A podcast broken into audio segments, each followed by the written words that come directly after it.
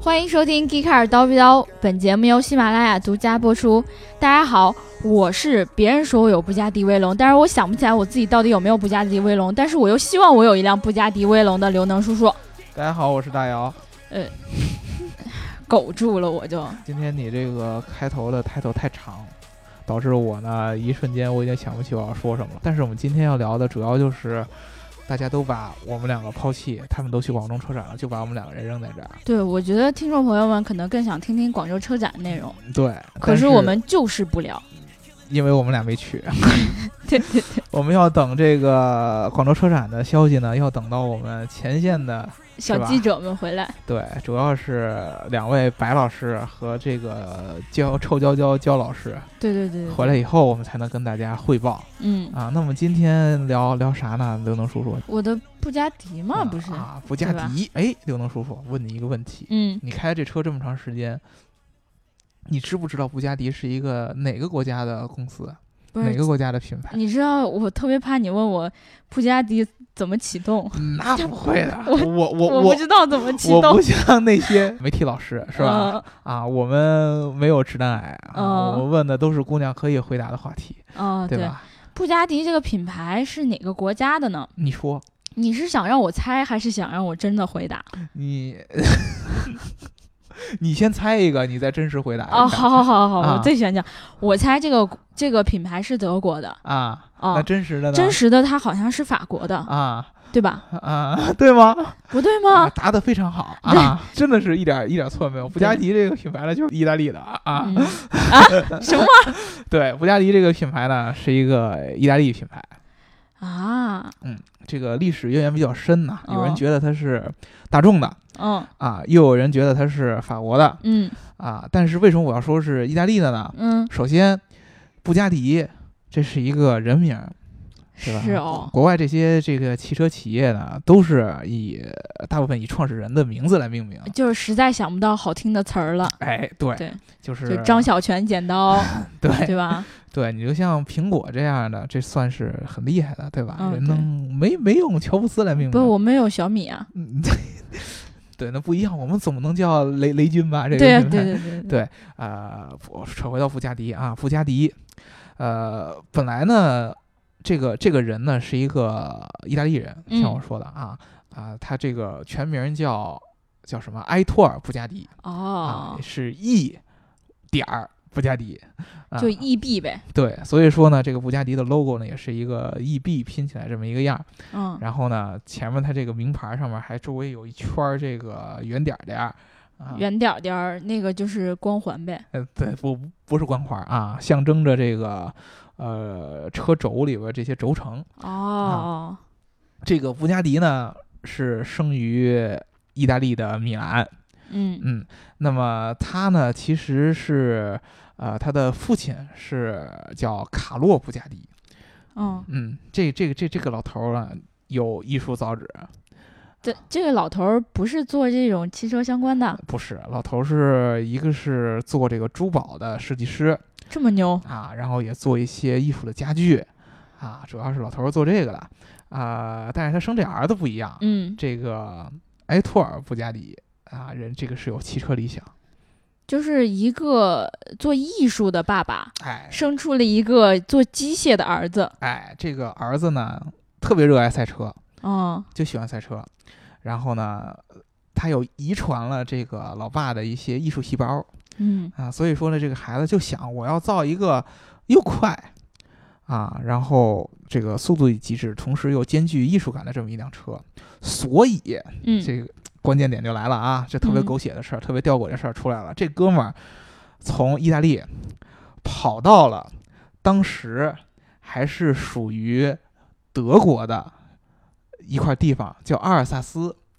阿尔萨斯，对，这个区呢叫阿尔萨斯，嗯这个地区叫阿尔萨斯。其中呢，它有一个小城叫莫尔塞姆，他跑哦，这儿建了一个汽车厂。你确定这不叫离家出走？呃，不叫离家出走，因为人就特别喜欢这种这这种很刺激的感觉。就我一生放荡不羁，爱自由。哎，对。然后呢，为什么说这个地方特别的狗血，特别吊诡呢？嗯这个阿尔萨斯地区，呃，是这个法国和德国接壤的这么一块儿地方。呃、一般在这种边境的地方都容易出事儿。对都容易出事儿。然后呢，阿尔萨斯呢，其中有一个特别有名的地方叫做阿尔萨斯诺林，嗯这个地方呢。为什么它有名？因为它煤矿，煤矿资源特别的丰富。嗯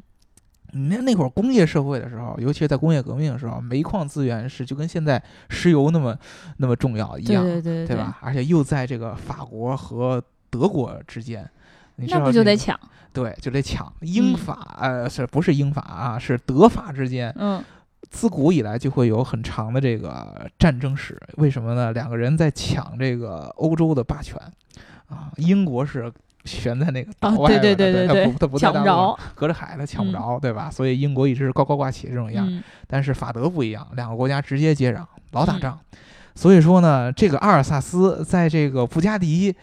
刚开始去建厂的时候，嗯还是属于德国的。 啊 但是呢，等他这个厂建的差不多了，然后开始生产车的时候，他就属归还给了法国。就懵逼了呗。对，因为什么呢？呃，当时他建厂的时候呢，这个阿尔萨斯这个地区因为普鲁士和法国的战争， 嗯普鲁士取得了胜利，是因为当时德国，嗯普鲁士取得了胜利，所以说呢，普鲁士就跟法国说，你要把这个地块交给我嗯，啊，法国就没办法，这打只仗打能输交了出来 呗。啊。但是呢，后来呢，一战就爆发了，嗯一战当时这个普鲁士已经不叫普鲁士了，就已经是德意志帝国了嗯，啊，德意志帝国打败了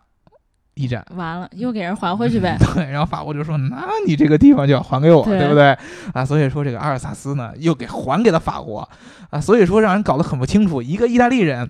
跑到了一个原本属于德国的地方，建了一辆工厂，但是这个工厂后来又跑跑到了法国， 对，就啊就所以我还以为布加迪是法国的，啊，但是结果呃，结果你血统其实有点混乱。对，其实他的血统，如果从血统上来讲，就布达吉这个人，他是一个意大利血统，嗯呃，这也就是其实跟好多这个跑车是符合的。我们知道很多这个全世界著名的超跑品牌，玛莎拉蒂、嗯，法拉利，对吧？然后兰博基尼，它都是来自于意大利，这意大利还蛮奇怪的，对，他就们是这都个，造一些放荡不羁、爱自由的车对。他们喜欢浪漫，对吧？嗯，然后喜追欢求主要是喜欢浪。对，喜欢浪就把那个慢字儿去了。对对对法国人喜欢浪漫，那嗯意大利人是只喜欢浪、嗯啊。然后呢，他又在这儿做了这么一个工厂。这个工厂呢，刚开始这个整个的经营这个情况都很不错，嗯啊、因为这个哥们儿很厉害啊，他是照着这个造这个飞机的发动机的这么一个劲儿来造着这个汽车。又是一个有梦想的年轻人。哎，对他刚开始造造这个飞机的发动机，有在战争战争期间，一战的时候给人造飞机发动机，但是呃不是很好，所以他就开始又开始造汽车啊，而且后来呢。他找的这些工程师啊，嗯，好多甚至于都是赛车手出身，这种人就是机械迷呗。对，所以说呢，这帮赛车手他会有一个特点，他们对技技术特别追求，而且他嗯们追求很精致化了。但是他们在起名的时候就没有什么艺术感。就是他们起名就是起那种什么萝卜 嗯，然后白菜之类的比那个还要简单。他们这个起名呢，直接就用阿拉伯数字来代替啊。啊，前面带一个代号什么什么什么什么啊，布加迪一号，布加迪五十号，布加迪五十一号，布加迪二十二号。那为什么不是按顺序来的？比如说，你看 iPhone 就是从头开始，你理理解不了啊！其实其实现在你就大家知道，现在好多车也是按照这个数字来命名的，但是对啊人家都是数字都有道理的，比如说什么五系、七系，嗯，然后后具体后面那个数字也是有有有一些意义在里边儿。他们这嗯个呢，反正这样一看，我是看不出来有什么意义在里边儿啊。可能是因为这个时代过得比较有久远了。嗯，完了之后你又翻译不来，对然后也没有文献能够记录它到底怎么回事儿，对，也也可能它是有意义，但是我没有看懂，对吧哎？对对对对啊，对，哦反正就是造出来了不少车啊，其中呢，这好多车呢就在各这个比赛上就获得了奖项。对对对，传说他那个就是很多车就是获得了大小不等的两千多次，就是什么冠军啦之类的。嗯就，听到这个数字的时候，我就在想说，当 年有多少汽车比赛？对啊，我们还水深火热的时候，人家搞的都是一些什么 呀？我们那会儿应该还在处于民国阶段，一九二一年七月二十三号，中国共产党成立。啊啊！反正我们那会儿还是在就是吧，搞这个人民斗争的时候，呃对对或对者搞搞搞农民起义的时候，主要是我们精神上在发生翻天覆地的变化啊，。人家那儿就开始赛车了，对对对对是对吧？。好像布加迪在早期连 F 一都参加过了，已经。哦，嗯那好像是 F 一最早期的一种形式，叫什么名儿我好像记不清了。嗯，对，但是就是有那种比赛，然后完了之后，他曾经还招过来一个人，叫做皮埃尔威龙。嗯威龙。对，这个人呢是他不是布加迪的儿子招进来的，嗯，嗯，他就是也是一机械迷，然后也是嗯赛车手，然后当时跟着另外一个人就获得了勒芒二十四小时拉力赛的冠军。嗯所以在后来我们看到的布加迪威龙，嗯，其实实是以这个赛车手的名字来命名的。对他应该是可能是在布加迪这个团队里边儿嗯，非常重要的，尤其是他对对还对是对对开着这个赛车赢得了恶王的比赛。对对对吧？呃，刚才说到了这个布加迪的儿子，嗯， 呃，这个儿子叫啥呢？啊，简布加迪，简不加。 对，简简简布加迪、嗯啊，这个名字就有点有点方他，嗯，这个这个寿命减少了特别多，这哦个就是对布加迪家族的一个惨剧，就是白发人送了黑发人。当时他这个儿子呢，就是这嗯个、呃简布加迪呢，是在测试一辆当时原型车的时候，嗯不幸这个就出了事故就去世了。嗯，当时这个年仅三十岁，啊，这正值中年，正值壮年，应该啊说对是、对吧？中年而立之年的时候，就直接就嘎嘣儿了。对所以对说呢，对这个当时这个埃托尔，这个埃托尔布加迪呢，就非常的痛心，对啊，这就自己的儿子去了嘛，对，对吧？然后就开始这个整个导致这个整个企业就开始走下坡路，对，心情不好导致工作不顺利。对。然后呢，到一九五几年的时候，嗯啊，不是一九四七年的时候，嗯这个这个埃托尔布加迪就去世了。嗯，当时这个企业呢就已经嘖经营的不太好了，就出现危机了呗。对，就是造什么麻不灵，然后嗯产量也不是特别好，而且当时它主要是大家想想，它这个经历这段时间主要都是在打仗，哦，对对对嗯，也会啊影响他的那对，种一战生完产。了又二战啊，他他选那地儿， 你想啊，他那厂那地儿。对啊，又是那么个地方，所以说呢，对他们的经经常会搬，一打仗以后，他我就这厂就得搬到我就另外一个地换方换去地儿，我就对，然后我完了以后仗我再再再回来，反正这这这这这个这个人生大起大落，特别的刺激。这个反正这个工厂就破产了，也就是说，布加迪当时已经没有了。已经是没有了。对，按按理说呢，当时这个布加迪正统的血脉就已经断掉了、哦啊，，就只只可以说只是留下了一一段传说嘛。嗯，对对啊、就对，是、呃大家啊听说过啊，这个这个车做跑车什么特别特别厉害，赢过所有嗯罗尔赛车的冠军，然后一直呢就得是到了一八几几年，呃，也一九八几年、啊啊，啊，有一个意大利的公司想起来还有一布加迪 呢。有有这么一个牌子。啊然后你知道意大利的这个情怀呢，都特别强，他们就喜欢这些跑车，然后特别嗯浪的东西，嗯对不对？他就想我能不能把这牌子复活，所以说呢，就高调的，呃，花了很多钱去把这个布加迪这个品牌给买了下来，打算复活这个品牌。然而，然而呢，意大利这个国家呢，这个意大利人呢，他从来都是这个情绪特别高，就实际行动没有那么强。哎，干起事儿来呢就就不靠谱了，就真嗯真到落地上就不行，造出来的产品也也不咋地，呃，弄了这么几年，到一九九几年又不行了。就也就是说，没有真正的去复活它。然后呢，最后到最后，就是布加迪复兴没有成功，我我觉得这个故事不可能完了。对，就是落到了这个德国人手里边儿啊啊，最后就被这个大众给收购了。你知道我们这个大众这个品牌呢对，除了啊、呃著名的 EA 八八八 燃油机油混动、啊以及对以及那个汽油排放门之外呢，它还有一个特别特别呃响亮的这么一个特点，就是汽车品牌之母。为啥不是支付呢啊，？支付也可以 啊啊。隔壁王叔叔吧，嗯他对是，呃，当时就是这个，还是是应该是皮耶西在位的时候，对对对，费迪南德皮耶西在位的时候，他就极力的想要促成这个大众品牌来收购这个布加迪，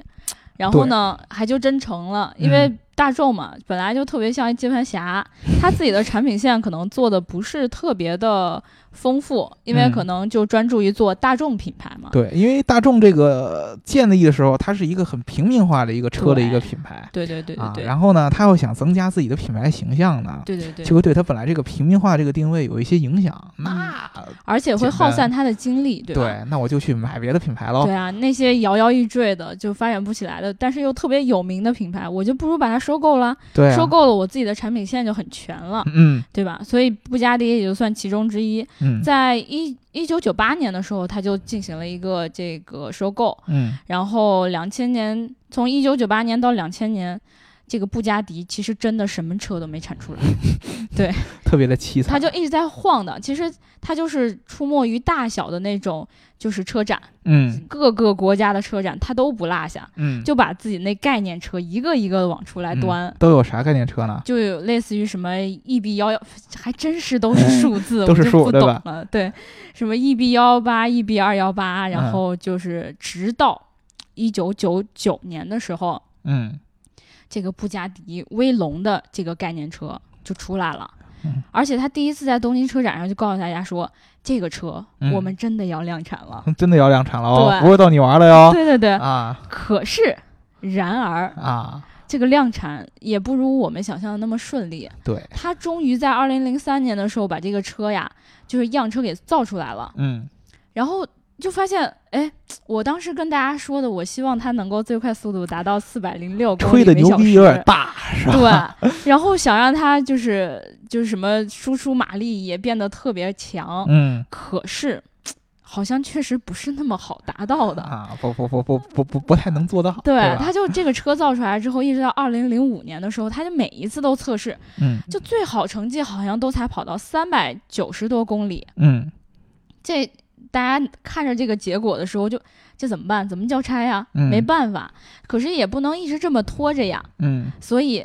大众最后就给了一个最后的命令，嗯就说你这二零零五年你就给我生产出来，嗯你再不生产，再这么亏损下去就没结果了，嗯好吧？他就硬着头皮就开始量产，嗯结果，哎。就可巧了，他今嗯年、今年生产出来了，生产出来就拿出来一辆开始进行测试，嗯好巧不巧，那一辆车就跑到了四百零七公里每小时，哦就就就很奇怪，所以他就皆大欢喜了，嗯，然后就开开心心的去给自己的那些顾客就也就是说，他这个车呢，从一九九九年嗯提出这个想法，对，到最后的这个两千零五年啊二零零五年真正的交付，嗯对其中又用了六年的时间。嗯啊，我算的没错吧？啊，是六年的时间那啊！哎呦，这个最近数小实在有点问题嗯，六年的时间才把这个布加迪威龙这辆车给憋出来对，啊！布加迪旗下的算是最著名的一款车，啊、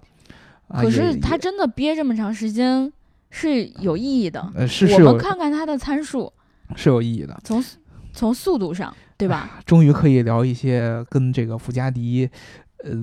相关的一些就比较让人兴奋的一些东西了对。刚才讲了一堆特别无聊的故事，嗯，哎，你说这个家族是吧？搞了这么有名的一辆车，居然对一点故事都没有啊！ 对，啊啊！现在终于可以兴奋一点了。第一款嗯这个布加迪被大众收购以后真正量产的车，嗯，对吧？布加迪威龙也是 最有名的一个，它终于不用数字来命名的了，对而用它这个车手前车手的名字，对和工程师来命名的。啊，这辆车什么参数？马力一千零一匹一千零一匹，啊我数字我是理解不了。啊但是呢，你如果给我进行一些对比，啊，什么概念？咱们一般的家用的这种小车，嗯， 马力呢可能在一百匹左右。人家十分之一。对，就是比你多一零啊、哦啊，一千匹马力啊。哎，你记不记得那个金牛座那 车卖二十四亿那啥？对啊，对，这是广州车展我们现在唯一知道的一个对消息啊。一个是我最被喜爱的捷豹，居然他妈的这个 SUV 出来了，对吧？对在广州车展发布了。还有一个就是这个号称二十四亿全球最贵汽车的金牛座对，啊，这所以我们的布加迪应该不是在后面多写了一个零，对吧？啊，这它不是写错了，是真的是一千零一匹嗯，啊，比一般的车都要多一个零儿。极速四百零七公里每小时。对，这是啊，什么概念呢？就是要比咱们的高铁要快，啊，也是要比 F 一要快啊，当时呢，就是在这个布加迪威龙要做这个风阻的测试嗯啊，就要去找到这个专门找到这个 F 一车队啊，嗯你们这个风洞实验室能不能借我用一下嗯， ？F 一车队说你这个车多快啊？他说大概四百左右吧，也就 是吧？F 一车队，哎呀，我也特别想借你，但是我这个也到不了四百，啊啊，特别的悲剧啊。当时呢，这个皮耶希收购了这个布加迪呢，嗯他的理想就是想做一辆极致的跑车，就是要做第一呗。就是要做最快嗯啊！要要是什么概念呢？就是我这个车既能够在路上正常的这么跑你意思它还能飞呀、啊，又同时呢又要能够在赛道上起飞。哦，嗯，还真是。它这个起飞是什么意思？嗯它的它的当时的目标就是要在加速的时候。布加迪的这个马力是要比一辆正常的喷气式的飞机是要快的，所以说它就要攻克各种各样的一个难题。第一个很简单的，就是任何汽车的心脏发动机嗯啊，怎么能够做到一个一千零一马力的发动机呢？啊，这个工程师就开始琢磨。你说，在这个大众的这个柏林的旁边有一个非常大的一个发动机工厂嗯，啊，这些什么 EA 八八八，对吧？ 这又提到这这不个 敢。用，这不敢用。，对，就都是在这个工厂里边出来的嗯啊，在这个工厂的一个小角落里边，嗯，有专门的这个布加迪威龙这个项目的一个发动机的一个实验室，这仅仅是一个小角落吗？一个小角落。还为真是。为什么？嗯因为别的人工厂都是生产线，哦， 对，他呢，人家是要我要手手工打造发动机，你开玩笑呢，手工打造发动机。嗯哎，对他就是要手工打造发动机，大当概嗯时劳斯莱斯手工打造车，我就已经很觉得奇怪了。哎，人家是要手工打造发动机，啊，就是要琢磨怎么能够做一台一千零一马力的、一千匹马力以上的发动机。首先呢，他们就想这个缸数，咱们之前说过这个排量啊，嗯说过这个啊 V 六、V 八，一般这种跑车就 V 六、V 八到头了，嗯他们就想着那 V 六、V 八一般的跑车，超级跑车也就是五百多马力，嗯嗯，我要要一千马力，我怎么办呢？乘以 二，啊，这个工程师的这个数学特别好嗯啊，五百乘以二就可以就了，像我对吧一？样。对对，就跟你一样一拍大腿，哦啊，我把这个 V 八的发动机乘以二 哦就可以做到一千零一马力了。所以他们就想出来一个把 V 两个 V 拼在一起，形成一个 W 型，然后呢 W 型二八一十六。 Volkswagen 是 吗？还对 W 我开头啊？对，我就跟 Volkswagen 是一对样啊的啊 w 开头啊，Volkswagen 是 V 开头，然后变 成 W，你就哦我把居然把这你带 跑 了。对，给带跑了，变成一个二八一十六的这么一个 W 十六的这么一个发动机。嗯但是呢，W 十六发动机呢，造成一些呃问题。第一个就是它需要有特殊的材质来做，因为它太大了，太沉了对啊，啊。想到呃强度也要有一定要求，又想到用的这个钛合金。钛合金是一个什么金属呢？就是哦我们一般用的飞机上面要用得到。哦，嗯，又牵扯到飞机上的材料了。哎，它这个车呢，号称就是布加迪这个车，威龙这个车呢，就是号称汽车行业里边的灰机。哦，啊它我有记很得网上也有人说过，它是一半汽车一半飞机。对，它有很多的原理和技术，包括这个材料，都是跟飞机有关系的。咱嗯后边接着讲啊啊，把这个 W 十六的这么一个东西给做完。这个发动机呢，要用三千五百个零啊件儿，三千五百个零件，然后手工装上。哎，嗯手工装我上。再忘一个呢。 不会，它会有电脑，做完以后电脑给你检查。哦，啊倒倒也是二十一世纪了。对，做这么一个发动机嗯，就需要有一整周的时间才一周啊，啊，一周就可以做完。这么快啊？德国人做这个还是很厉害的。 哦啊，我每一当时个啊脑袋第一反应是法国人。对，这是德国人，现在啊，啊他是啊大众的了啊。嗯然后呢，这个发动机出来以后，他们就开始测试嗯啊，跑到另外一个呃西呃，应该是在慕尼黑旁边的一个小实验室里边嗯去做测试。测什么？第一个，这个发动机的稳定性；嗯，第二个就是这个发动机的热量。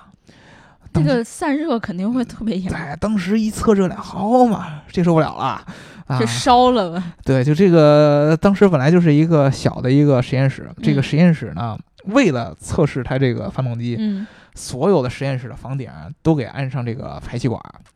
就是这个散热用的这个风道嗯，啊，但是还是不行，居然不行。就是差点就是要把这个实验室差点给烧掉烧了是吗烧掉了嗯啊？为什么呢？咱们听的这个一千零一的马力是这个发动机实际输出给这个汽车行驶的啊对这个动力，但是真实的这个发动机产生的能量还浪费了点儿呗。其实不是一点儿，它能哦达到的能量是三千马力的能量，相当于也就是剩下两千都是热量。，对剩下的这个三分之二都是变转化成了热天了噜啊。这个三分之二的热能呢，基本上就是当时旁边有一个小镇，能给这个镇里边大概有一百个住一百家住户供热一个冬天一个冬天，的暖气也差不我多。嗯，就是这就是这个感觉，有这么多热，嗯，所以怎么办呢？你这个发动机出来是出来了，马力也也也可以拿到，但是呢，它这么烫，对吧？嗯我怎不么能 我不能坐里边蒸桑拿呀，对不对啊，我就得想了一个散热器。嗯，散热器这个东西呢，大家一般在车里边都在车头这个位置，您看到这个散热片。对对对，一般的车呢只有一个，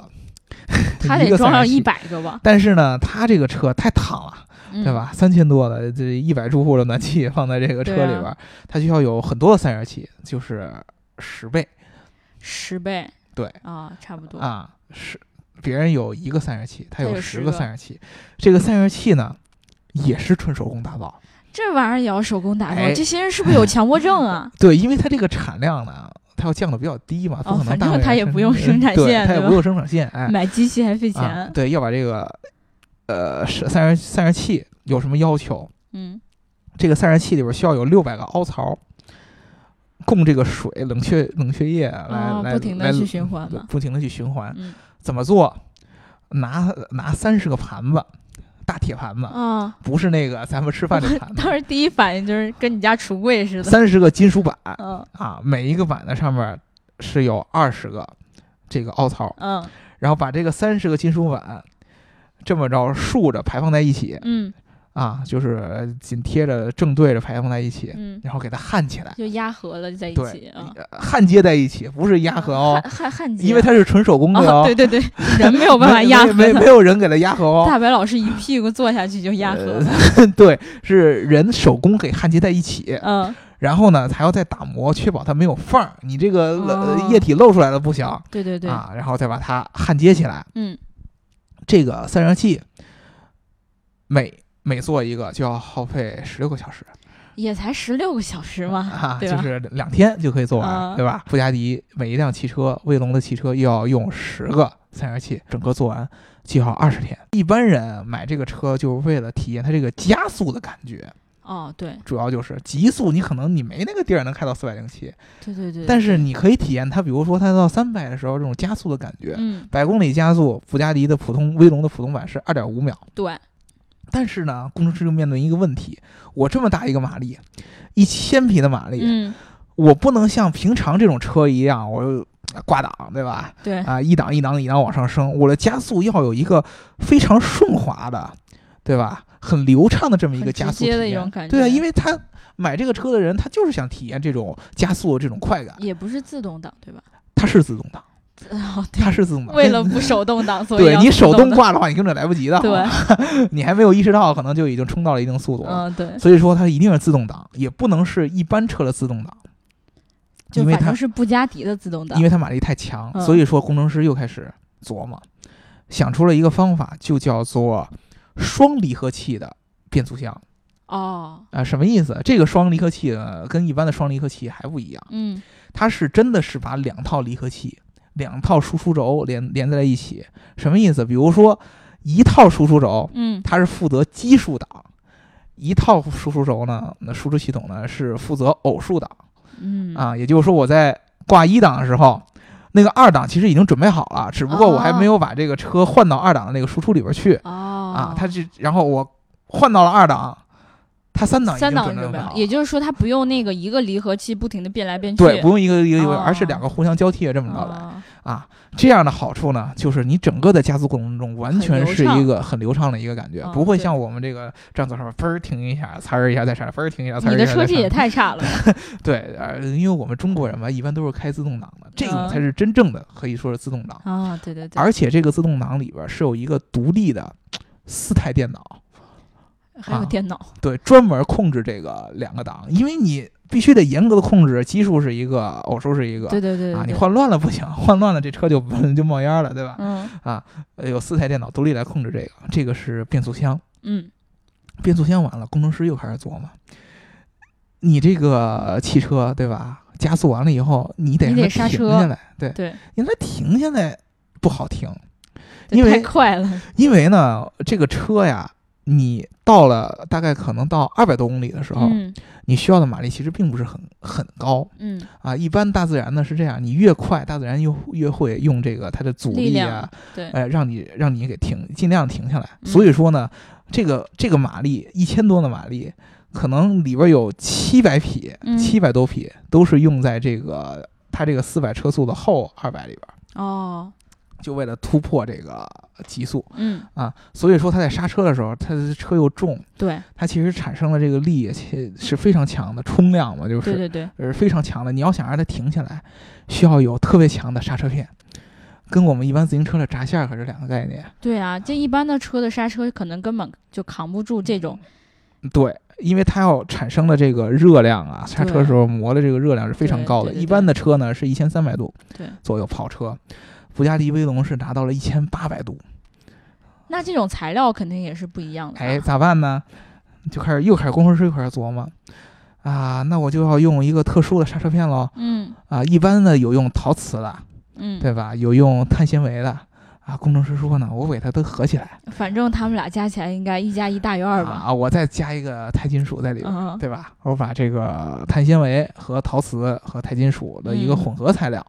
做成它的刹车片，最后能达到一千八百的强度。这个还不够，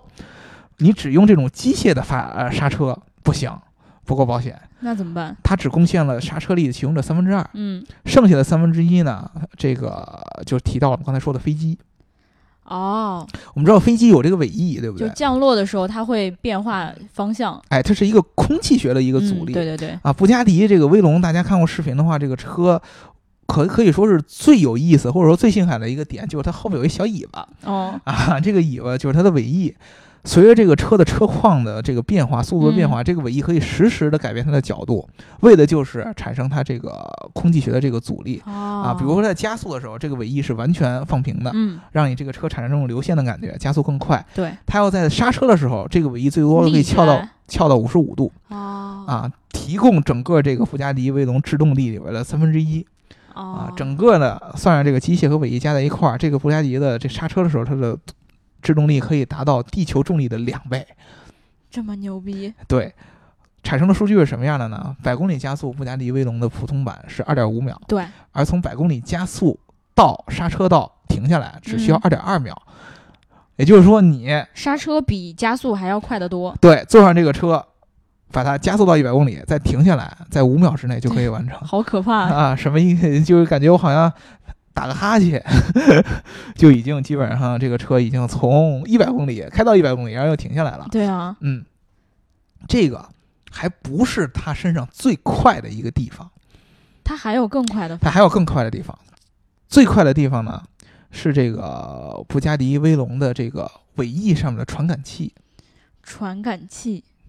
这个传感器呢，技术含量非常高。为什么呢？因为像咱们刚才说了，这个传感器必须得实时感受到这个车的速度，嗯，对，同时呢，它还要把自己这个尾翼的角度反馈给这个汽车嗯，啊。所以说呢，它这个传感器上用到的这个反应时间呢，大概是在一万亿分之一秒。这个。好像比我最近的脑袋反应的都也嗯快一 点吧。我反正现在有点智障，然后嗯所以现在就跟布加迪比，我也就这 样。对，这个一万亿分之一秒的这么一个传感器，所有的这些尾翼啊、啊传感器啊，最后呢都是在一个啊生产飞机配件儿的一个公司里边儿去给它生产，包括布加迪威龙的前车架、嗯，后车架啊，都是在一个叫做应该是叫海海格曼的这么一个飞机零件的一个生产商。你说这个车，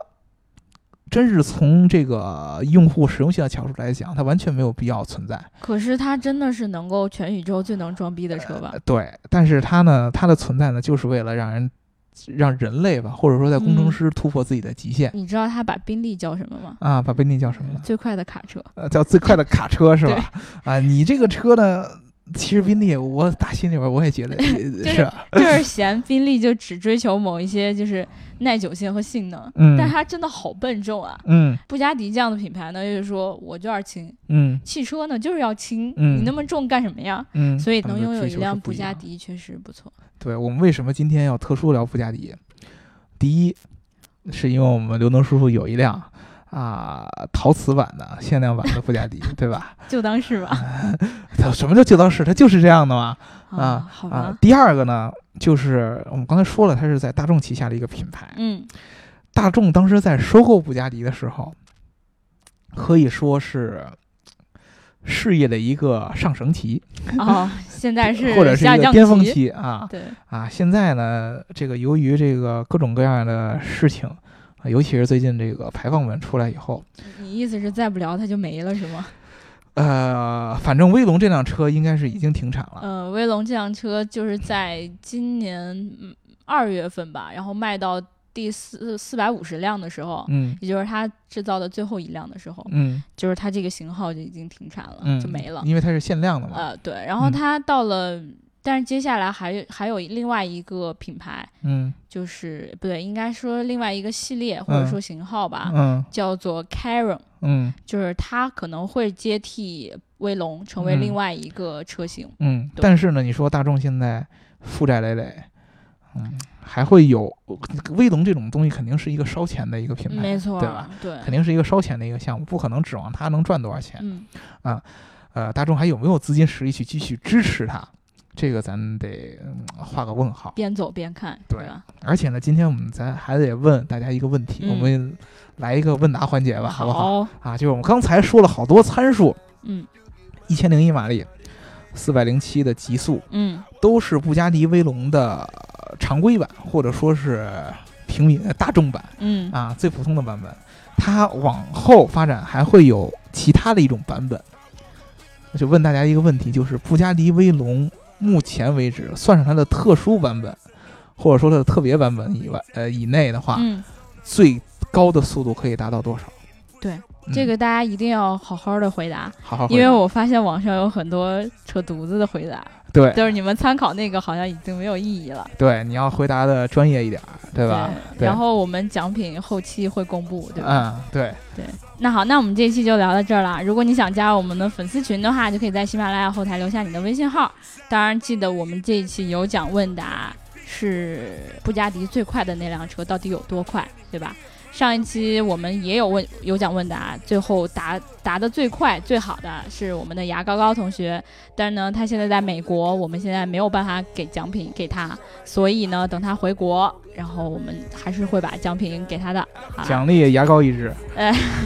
他会哭的好不好？嗯，那好，那就这样啦，拜拜。拜拜。 Turn up. I woke up in a new Bugatti. I woke up in a new Bugatti. I woke up.